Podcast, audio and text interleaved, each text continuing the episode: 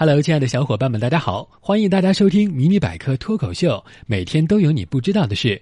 今天小柏给你们带来了新知识。小柏的一个朋友五音不全，但他又非常爱唱，而且非常自恋。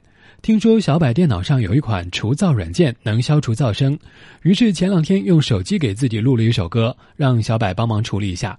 小柏没有办法，只能帮忙。结果处理好之后，打开文件一听，只剩下伴奏了，他的声音没了。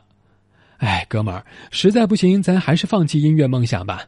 你这简直就是一个自走式噪声发生器呀！为了能让小柏的好哥们儿在制造噪声的路上回头是岸，今天小柏就和大家聊聊关于噪声的那些事。大多数人会对尖锐的高音，如指甲刮黑板的声音特别厌恶。英国研究人员发现，这种反应源自大脑中的杏仁体。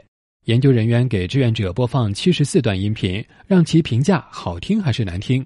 同时，通过磁共振成像扫描对比他们听到不同声音时的脑部活动，结果发现，声音越难听，扫描时大脑特别是杏仁体的部位就越亮。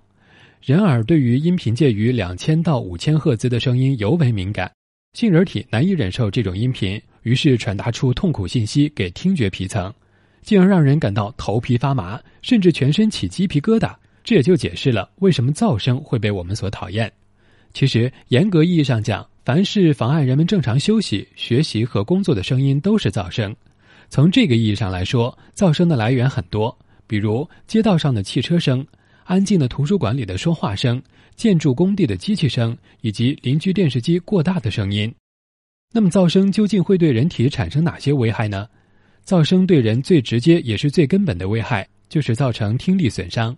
当人短期处于环境噪声时，即便离开噪声环境，耳朵也会造成短期的听力下降，但回到安静环境时，经过较短的时间即可以恢复。这种现象叫听觉适应。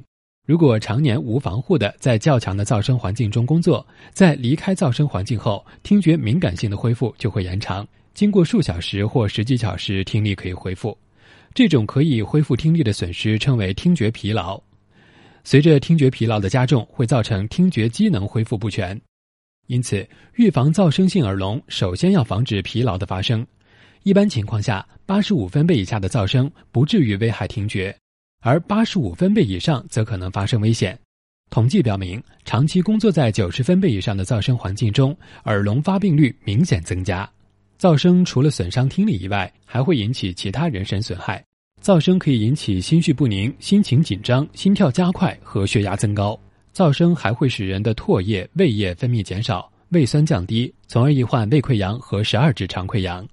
一些工业噪声调查结果指出，劳动在高噪声条件下的钢铁个人和机械车间个人，比安静条件下的个人循环系统发病率高。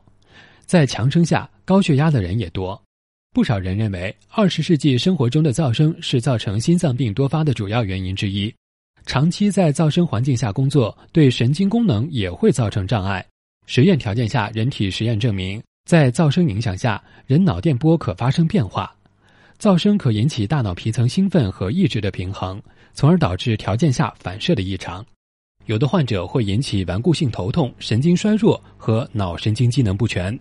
面对噪声可能造成这么大的危害，我们在尽量回避噪声的同时，也应该减少噪声的产生。毕竟己所不欲，勿施于人嘛。好了，今天的节目就先到这里了。喜欢的小伙伴们点点订阅，想要 get 更多技能，微信搜索百科知识，微博搜索迷你百科脱口秀，关注解锁新知识。我们下期见喽。